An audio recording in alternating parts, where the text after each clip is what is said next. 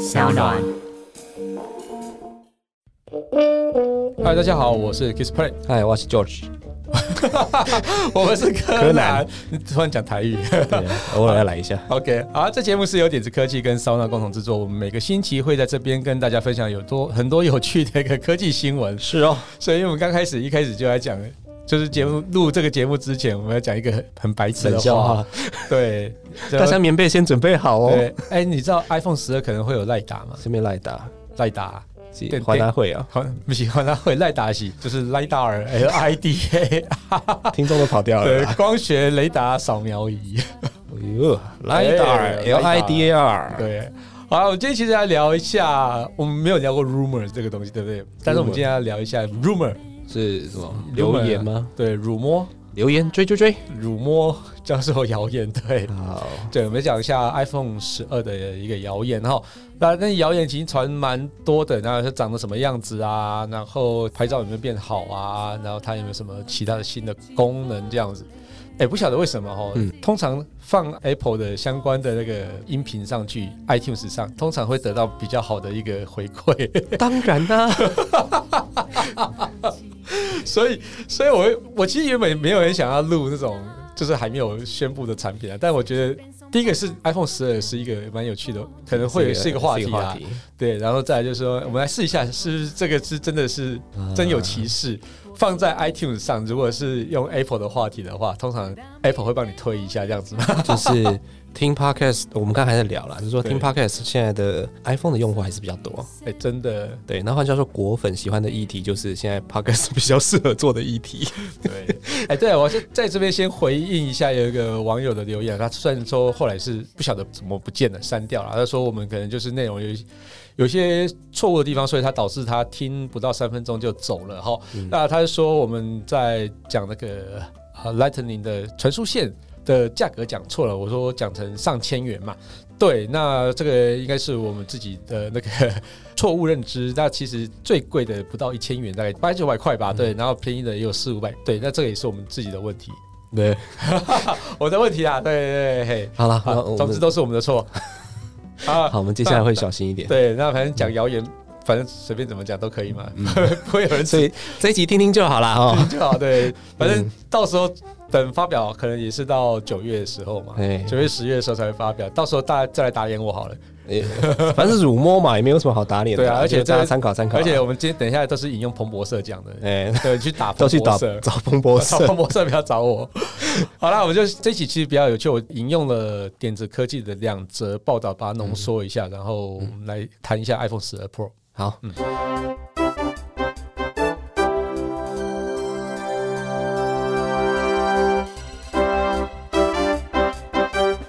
第一篇报道是 iPhone 十二 Pro 长这样，四镜头采均匀的矩阵排列。嗯，iPhone 十二 Pro 跟 iPhone 十二 Pro Max 独有的四镜头将会延续去年的设计，采用四边矩阵的方式排列相机模组。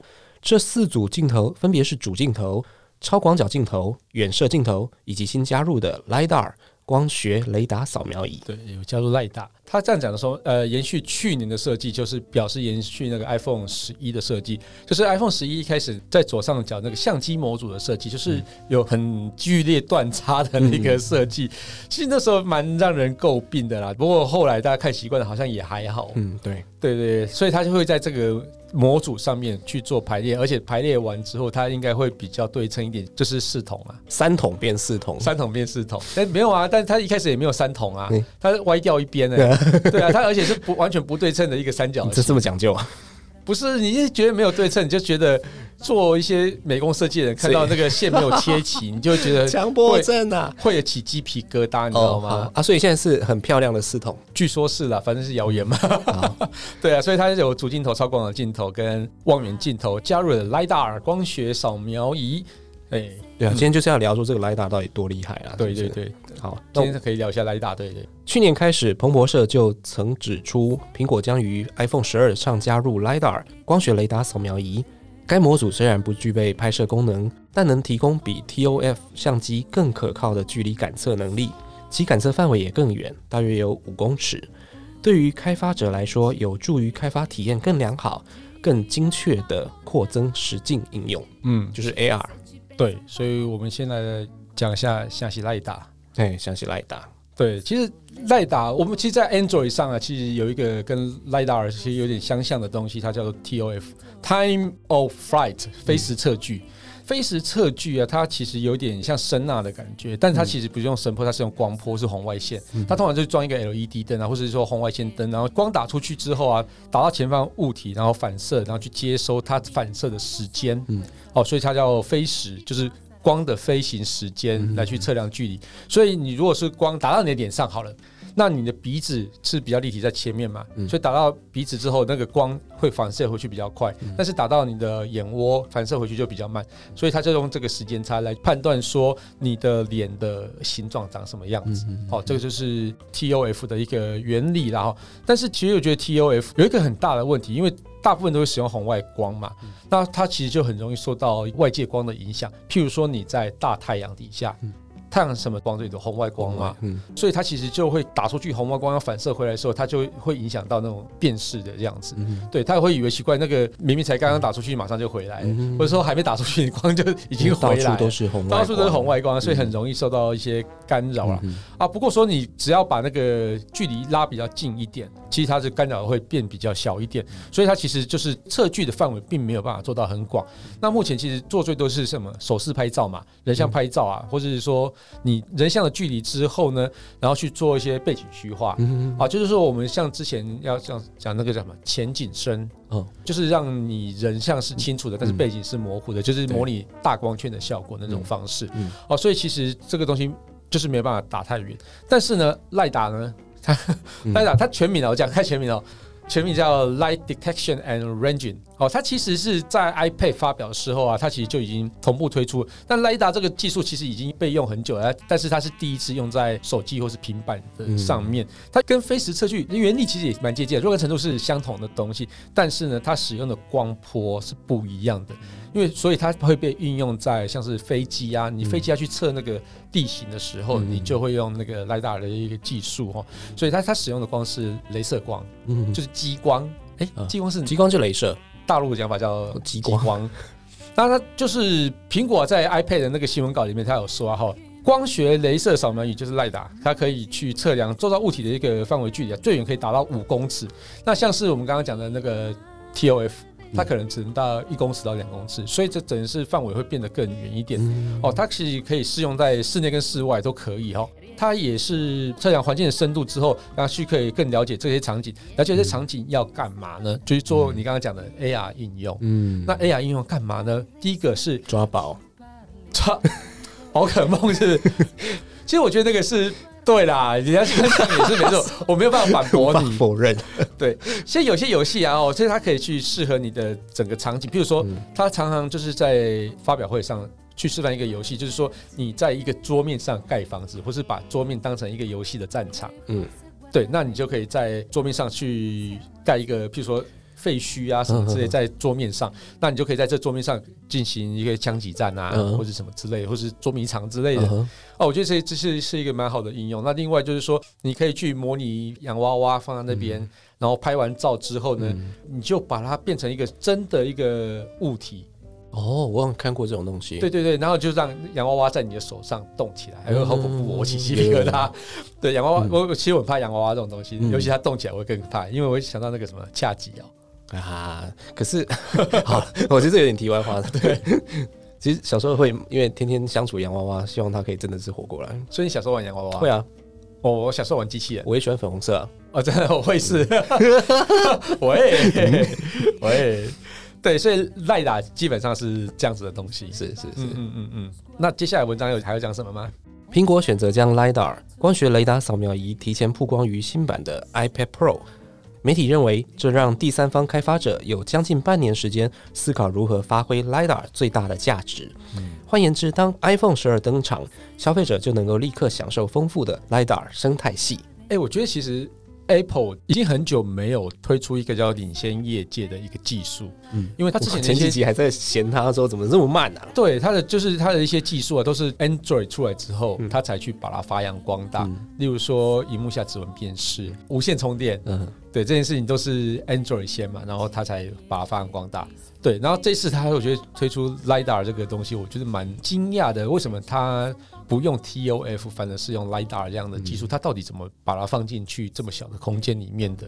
对，因为 LiDAR 其实它的那个光线能量更强，所以它变成说它的元件也要稍微更大一点。对，那它其实也相对的也也会比 TOF 更耗电一点点。嗯，对，那觉得这个东西是先放进来的，但是是先放在 iPad Pro，并不是放在 iPhone 上面。我是觉得这个东西让我觉得比较压抑，所以其实我觉得这个媒体讲的蛮对的啦，嗯就说让这些开发者有半年的时间可以去想想说这赖打有什么样的第三方应用，嗯对，那有没有什么可以开发出更多的游戏来去做应用？那这个东西应该就是更好的一个体验，嗯嗯，对。到时候 iPhone 十二出来之后，我觉得可以拭目以待。我有点好奇，他们自己有没有开发游戏？自己开发，他大部分都是第三方，第三方他们为什么自己不去组一个 team 去开发适合他的产品的游戏？但我觉得 iPhone 一直都是致力于平台啊或者界面上开发是一个很好玩的东西啊，嗯然后让第三方的人一加入去跟他去做开发。第一个是节省一些开发成本啊，你不用自己去弄嘛。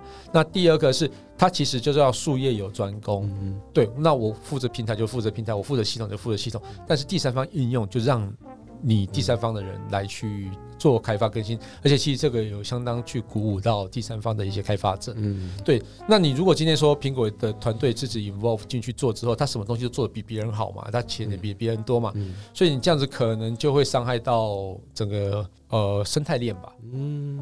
对我是这样认为啦，对对，所以不要开发自己太多功能，嗯。你要让第三方的人愿意去帮你开发之后，然后让他可以获利，你也可以获利这样子，而且他可能可以投出更多的资源去开发出你想不到的东西。对。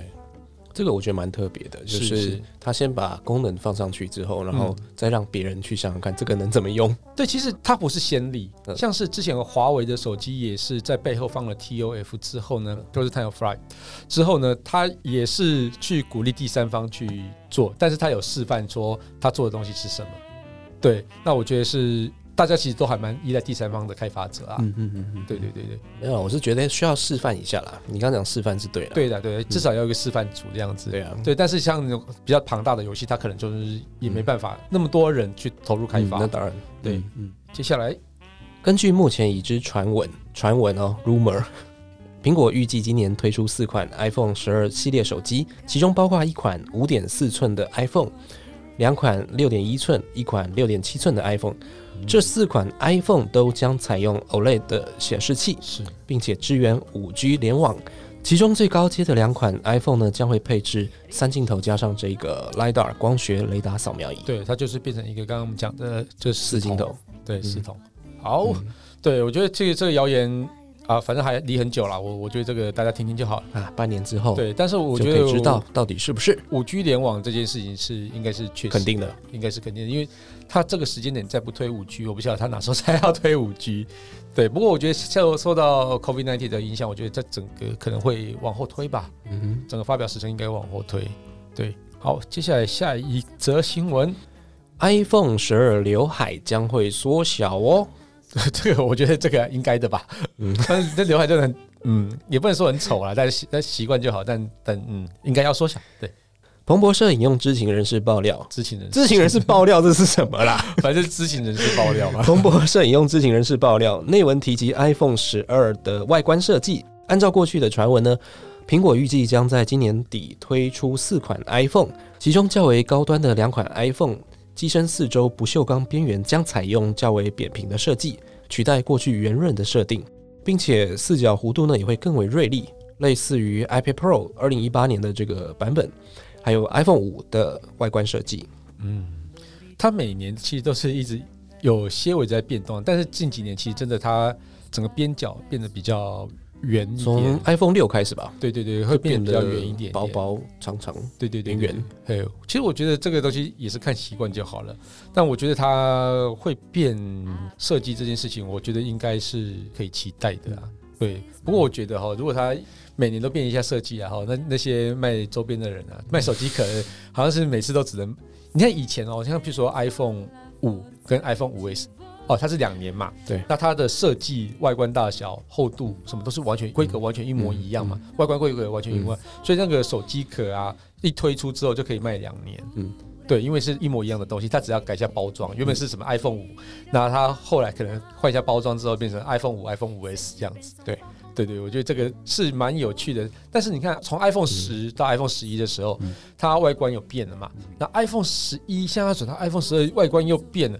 那其实这个整个 Tempo 是有点特别的，就是已经摆脱了什么五五 S 六、六 S 七、七 S 这样子的东西它。连号码都跳啦。对对，连号码都跳了嘛，对啊所以所以这个其实它可能在每一年的外观可能都会有不同程度的小小的一个变化，这样子。这其实是算是有点苦了那些周边厂商啦。不过其实如果相较于 Android 来讲的话、嗯 i p h o n e 的周边算是好卖的了。嗯嗯，对对对，就因为至少 iPhone 的生命周期叫做一年，对对，Android 的生命周期叫做三个月。啊，为什么？呃，因为 Android 手机推出来是相当的快，而且其实它每一个，譬如说我们讲三星的 S 二十好了，嗯它可能生命周期只会到接下来下一款旗舰机 Note 嗯出来之后，它已经并不是旗舰机了，嗯而且每一款的量它都没有像是 iPhone 那么的大。嗯对，那没有像 iPhone 那么大的时候呢，那你其实，在每一个周边啊，你要卖的时候，就不会说周边可以卖的那么长这样子。嗯嗯。好，那我们接下来还有好像一小段还没讲好，嗯，因为疫情的关系，下半年发表会将会比过去晚上几个礼拜，但是仍然维持在秋天。苹果工程师预计在五月将会前往中国，并完成产品设计。哦，还没完成呢、他真的要去吗？不会吧？反正美国现在也没有比较好啊，他可以就在 work from home 然后设计吗，我的天哪，好可怕。都乱掉了。对，换言之，最终的 iPhone 十二外观仍然有可能跟上述消息有所误差。对，有可能视同也不见了，然后有可能那个边角或许跟 iPhone 十二是一样的，我不知道。嗯，知道你猜？对，尽管疫情严峻，下半年的苹果秋季发表会仍然有许多重量级产品登场，但真正挑战在于有多少美国人愿意掏钱买一只新手机。美国是苹果销售主力战场，同时也是受疫情影响最大的国家之一。哎，我真的觉得这波疫情啊，真的是大家会预期经济萧条，所以其实你要真的是比较大的消费，其实 iPhone 并不是一个便宜的东西嘛。那你会不会？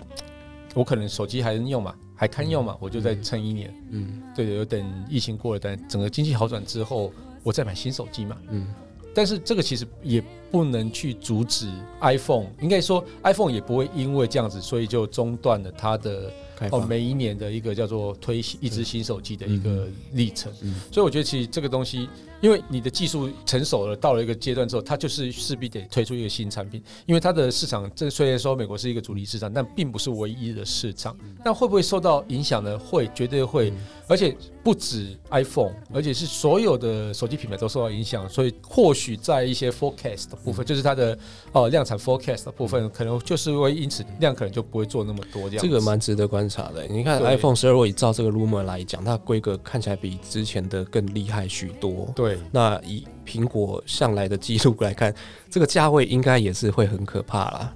对啊，我对觉得不会比 iPhone 十二要来的。现在已经很可怕了啦，我对，我真的很难想象这对比 iPhone 11还个。要对，然后在这个情况之下，这个市场可能要萎缩，就是大家换机的那个态度会比较保守嘛。就是比较没有动力去换机啦。因为如果说我身上有闲钱的话，就应该会换嘛。但是啊，但是如果我现在连工作都不保的时候，我我怎么有办法换手机？然后你看中国、美国市场今年都受到很大的影响。对，那再来你要看哪里？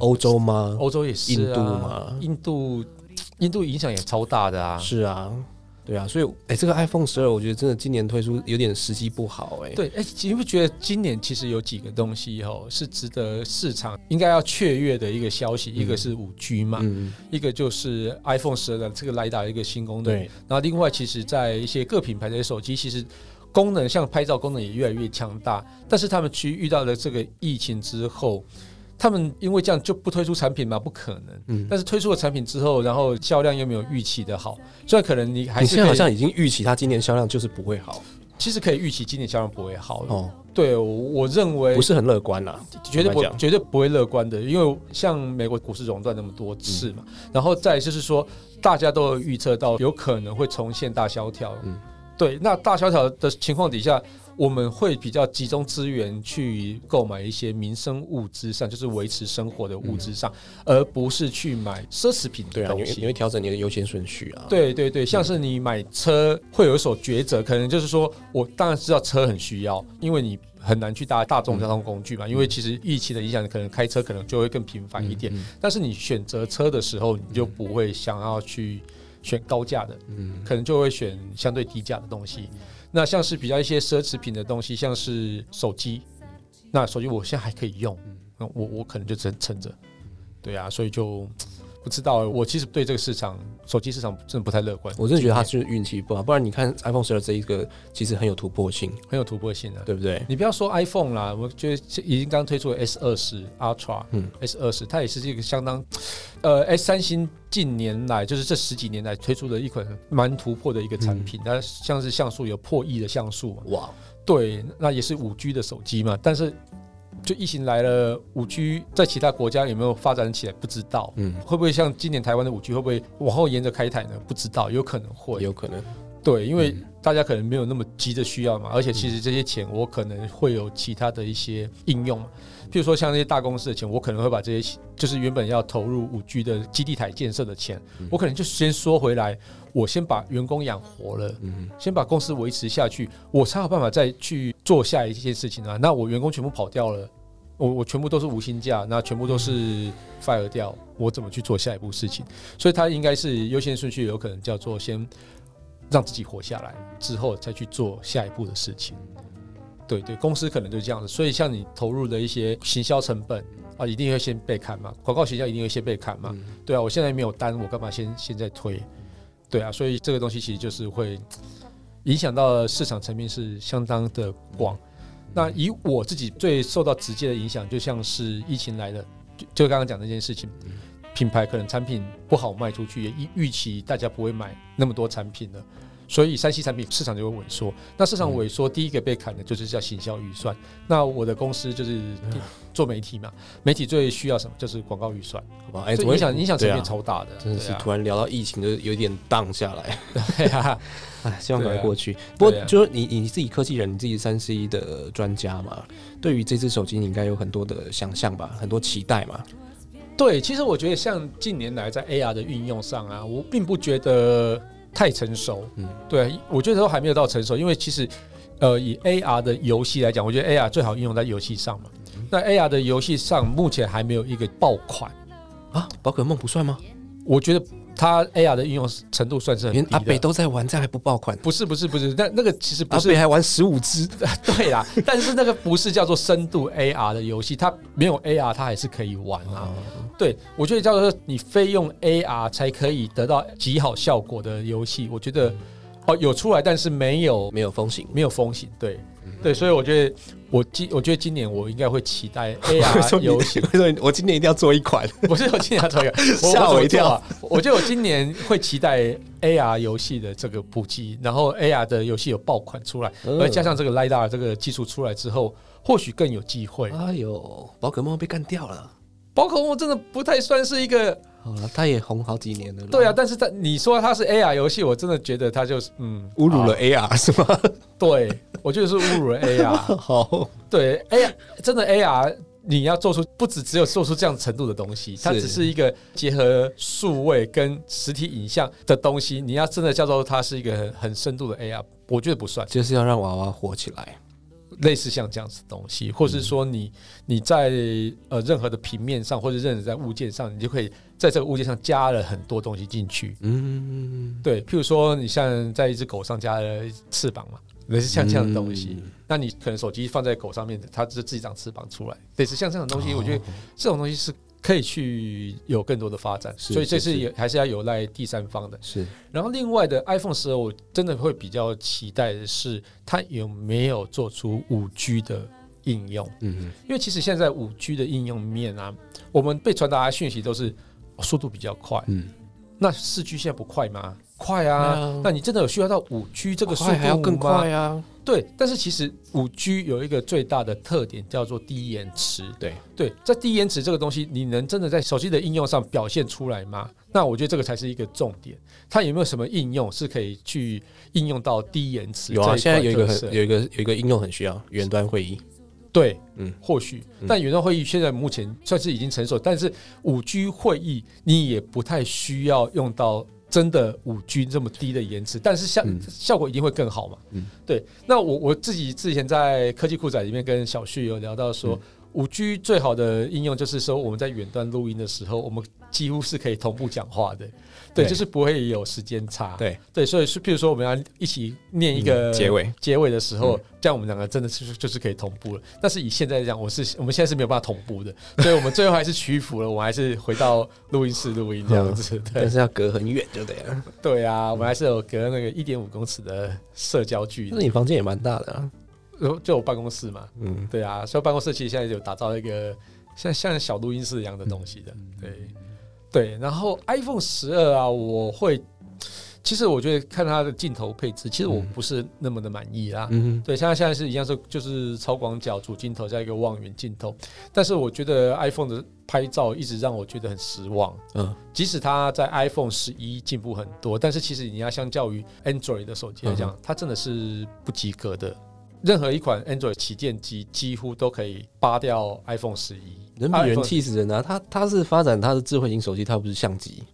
但是其实你知道吗？在 iPhone 不几之前啊，iPhone 的相机一直都是业界最好的。嗯对，那我觉得它怎么突然，不然在 iPhone 几之后呢？它整个这个相机就是被超越过去，嗯而且 iPhone 好像一直都没有追回来过。嗯对，那它的一些功能啊，也是都是跟随着就是 Android 发展很久之后，譬如说像夜拍模式，iPhone 到 iPhone 十一才有夜拍模式嘛。对啊，所以就整个落后蛮多的。是是是。对啊，所以我我期待它其实，在相机上可以有更惊人的表现啦。哎、我觉得这篇报道，它标题是写刘海将缩小，可是下面其实没有什么提到刘海的事啊。对对，因为可能是 是在干嘛？它其实只有讲依旧会有刘海，但是不过尺寸那刘海这件事你怎么看？哦，我觉得刘海哈，这个这个东西这不是个人喜好吗？不是个人，我觉得刘海是以外观设计来讲，它不应该存在，但是以实际的设计来讲，它应该要存在。嗯哼，对呃，你知道 iPhone 没有荧幕下指纹辨识吗？对对，那它用什么辨识？它用 Face ID。对，那用 Face ID 要怎么弄呢？它有 Face ID 的那颗镜头。对对，那它又用什么？呃，类似像 TOF 的概念啊，然后去扫描你的脸嘛。嗯那我觉得这个东西其实元件其实蛮大的，所以你不可能把它藏在一个像是 OPPO 它有出升降镜头嘛，嗯嗯不可能把它藏在升降镜头里面，因为你开机就要用。嗯那开机要用的话，你就是在扫脸，马上就要让它解锁嘛。嗯，对，那如果你藏在那个升降镜头里面，就要多一个步骤，我把用手把它吐起来。对啊，手把它吐起来，哦，对，或者说我按一个按键，然后镜头就跑上来了，嗯对，不可能嘛。嗯所以，而且它这个元件还没有办法在荧幕下去使用，嗯对，所以刘海应不应该存在？应该要存在，因为它要埋那么多有趣的东西进去，嗯所以我觉得刘海有它存在的必要。嗯，但是呢，刘海又是一个不好看的就设设计上是不好看，不好看的，对，但是它不得不。嗯哦，我在，因为其实我跟华为比较熟啦，所以我其实我 可以讲这么白是吗？其实？我跟华为蛮熟的，对，因为其实我我因为我每年都会去访他的一个高阶主管，哦，我有问他说，哎、你们不是一直在酸那个 iPhone 的刘海很丑，但你们自己也做刘海，嗯哼，那你这个有要做什么解释？嗯。那他其实也有在想说要不要做刘海这件事情，他们也很挣扎，嗯哼，但是他就讲了一句话，我觉得哎、我蛮认同的，就是说，与其去做外观好看，你不如做消费者体验好的一个产品。哦，这句话讲的很好啊。对，所以他就说，我忍痛做刘海了，但是我要让消费者在使用的体验上更好。嗯，对，那所以这个刘海，或是说它的像是三星有做一个哦什么零极限的那个镜头模组嘛，就是一个椭圆形，或是挖一个洞在上面嘛。嗯哦，那这个其实我觉得就是可能是一个必要之恶吧。对对对对，我我是不觉得恶啦，那不不觉得饿，那不要吃啊。就是对啊，你说设计上面觉得不是美感，我不晓得，我觉得这个是有点主观呢，嗯，是不是？对啊，也就是说，像以前我们那个有刘海有下巴都在用了，也嗯不会觉得丑啊。但是我觉得这种东西是比较级的，当嗯当其他的竞争对手有了全荧幕，就是说荧幕占比是几乎百分之百的这件事情发生之后呢，你的刘海就会被嫌丑。对，而且其实我觉得哈，很多东西啊，你要做到满版叫做百分之百的那呃荧幕占比。基本上在手机上很难发生，因为你元件实在太多了。对啊，对，除非你有一天可以把所有的元件藏在荧幕下，例如说镜头，你把它藏在荧幕下，对你就是荧幕盖住镜头这样子，嗯，然后你把一些感应器全部放在荧幕下。当这些事情发生之后，我觉得才有机会百分之百占平这件事情。其实我们在谈无恐化那一集有聊到这个话题，类似的话题，对对啊，对啊，对啊，所以这个东西就还是要等技术再成熟一点啦。嗯那刘海，我觉得能缩小就是好是好事，但 但会不会消失呢？我不觉得在近几年会消失。是对对对，如果是在 iPhone 上的话，如果他想要做 Face ID 这件事一直存在的话，刘海一定会一直存在。好，对，这就是今天的 rumor。rumor，对啊，也讲了蛮多蛮多我们自己的一个想法跟猜测啦。对啦，好啦，我们今天就聊到这边啦。如果想知道我们的最新消息的话，请到脸书粉丝团柯南来留言给我们。呃，请在 Apple Podcast 按下订阅、留言或下载声浪 App S O U N D O N 来追踪我们。如果喜欢这期节目呢，也请大家多分享给自己身边在关注科技话题的朋友喽。谢谢啊，就这样子哦。好谢喽拜拜拜拜拜拜。